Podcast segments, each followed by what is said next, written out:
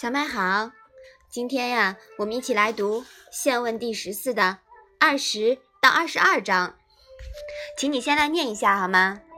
子曰：“其言之不作，则为之也难。”陈臣子事简公，孔子沐浴而朝，告于哀公曰：“陈恒弑其君，请讨之。”公曰：“告夫三子。”孔子曰：以无从大夫之后，不敢不告也。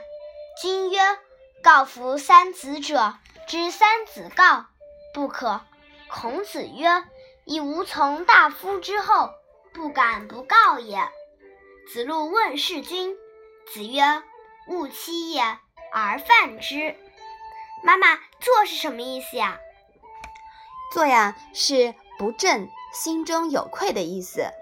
陈臣子是什么意思呢？陈臣子呀，是一个人，他叫陈恒，是齐国的大夫，又叫田臣子。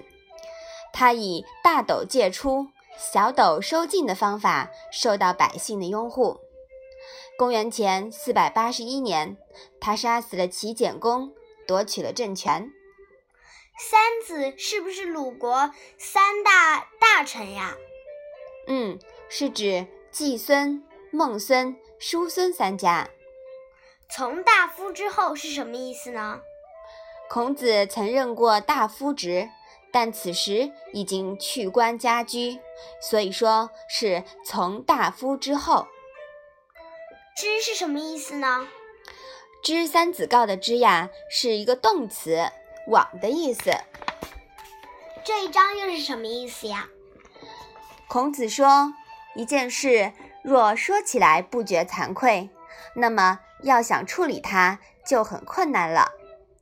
陈臣子杀了齐简公，孔子斋戒沐浴以后，随即上朝去见鲁哀公，报告说：陈恒把他的君主杀了，请你出兵讨伐他。哀公说：你去报告那三位大夫吧。孔子退朝后说。因为我曾经做过大夫，所以不敢不来报告。君主却说：“你去告诉那三位大夫吧。”孔子去向那三位大夫报告，但三位大夫不愿派兵讨伐。孔子又说：“因为我曾经做过大夫，所以不敢不来报告呀。”子路问：“怎样侍奉君主？”孔子说。不能欺骗他，但可以犯言直谏。其言之不作，则为之也难。这句话的重点呀，在“为之也难”，前提呢，则是言之不作。可以看作呀，是名不正则言不顺，言不顺则事不成的反面案例。也就是说，这件事情呢。已经名不正言不顺了，但人们却习以为常，见怪不怪了，不以名不正为然，也就是不做。事情到了这种地步呀，再想以此为由头去惩罚或处理当事人就难了。孔子为什么这么说呢？因为接下来的一件事呀，就是这种情况，言之不做。为之则难的事情来了。我们说田成子呀，杀死了国君齐简公，这在以前看来是大逆不道的事情。但春秋后期，直到战国时期，臣子弑君的现象层出不穷，人们真的是见怪不怪了。田成子家族在四年前刚借刀杀人，杀掉了齐简公的父亲齐悼公。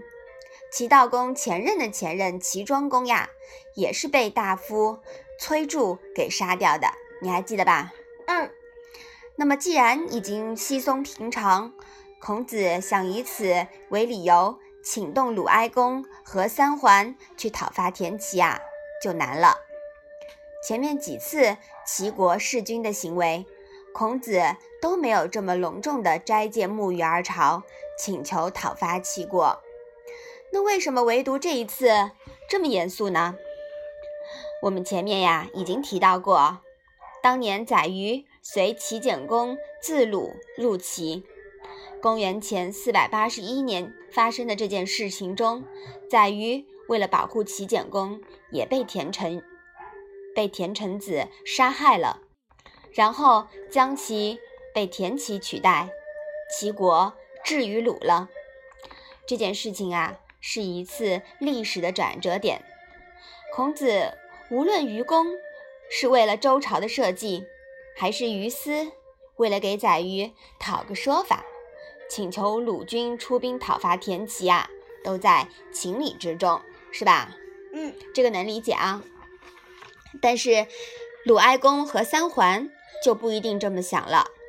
鲁哀公本来就没什么实权，自身难保；三桓呢，也许还在想，本来就够乱的了。如果再兴起一个孔门弟子军啊，三桓也会自身难保了。还记得孟之反不伐战争中的冉求、樊迟、子羽的卓越作战才能和孔门弟子的团结奋战精神吗？还记得当时季孙氏决绝地接连三次阻止了冉求追击齐军的请求吗？